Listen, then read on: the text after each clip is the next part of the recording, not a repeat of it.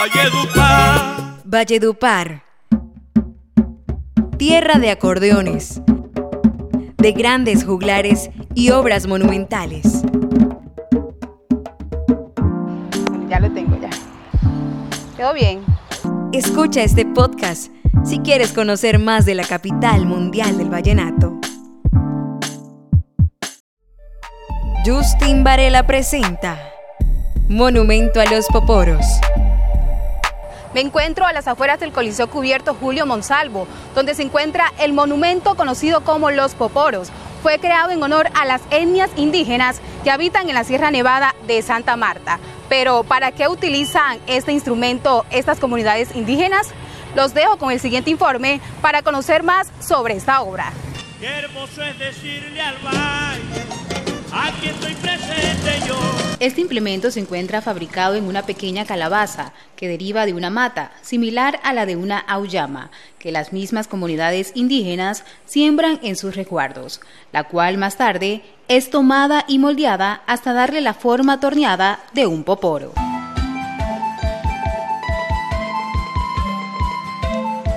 Dejándolo con gran similitud a los que se exhiben frente al Coliseo Deportivo de la ciudad de Valledupar.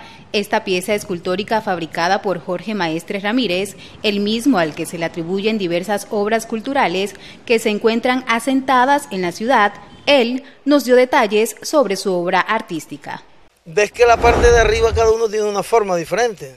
Bien, esa es cada una de las etnias de la Sierra Nevada. Entonces son Don Burjo, Buru y Suki es el nombre de ellos tres. Y cada uno de ellos viene de una tribu. Su inspiración se desprende por la acción de ver poporear a los miembros que integran la cultura aruaca de la Sierra Nevada de Santa Marta. Sin embargo, cabe resaltar que la obra fue creada en reconocimiento a las tres tribus ancestrales que se establecen en el país, como Cogis, Huiguas y Aruacos. Entonces, los iscas, que son los que nosotros le decimos arhuacos, que los que tienen el gorro, tiene la forma del gordito, eh, los cogis tienen la forma de la, de la montaña y el otro es como un falo, el de los arsarios. Abordamos algunos vallenatos para preguntarles si conocían la historia del monumento y algunos no estaban muy seguros de su respuesta. Ese monumento en sí no sé por qué está ahí. No, no. No sé quién son los dueños. Pero otros sí que tenían bien claro quiénes fueron objeto de inspiración para su creación. A la raza indígena a la cultura. A, la... honor a los indios, que son los que usan los poporos. Los indígenas de acá de la Sierra Nevada, ¿no? A los arhuacos, el COVID. Eh, los que están asentados en la Sierra Nevada utilizan ese instrumento eh, como costumbre, ¿no? Eduard Pacheco Arzuaga, coordinador de un asentamiento cancuamo, habló de cómo es el método de uso del instrumento. Este es un calabacito de, que crecen así, más pequeños, unos más grandes, y es lo que se utiliza.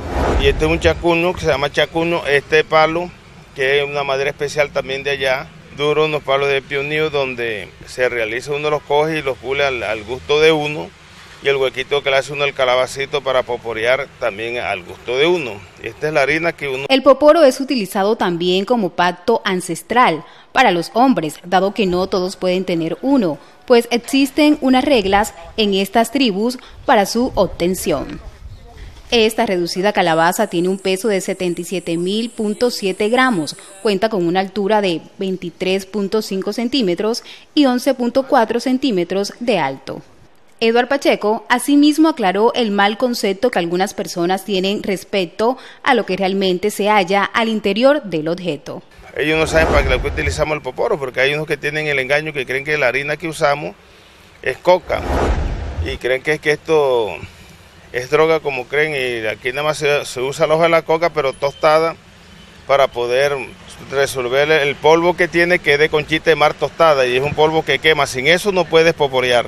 Esta monumental obra en exaltación a los diferentes grupos indígenas de la Sierra Nevada y que hacen parte de nuestras raíces es un gran atractivo en la capital del Cesar, que nos recuerdan las simbólicas tradiciones practicadas por las etnias. Esto es un podcast de RTA Noticias, en la voz de Justin Varela.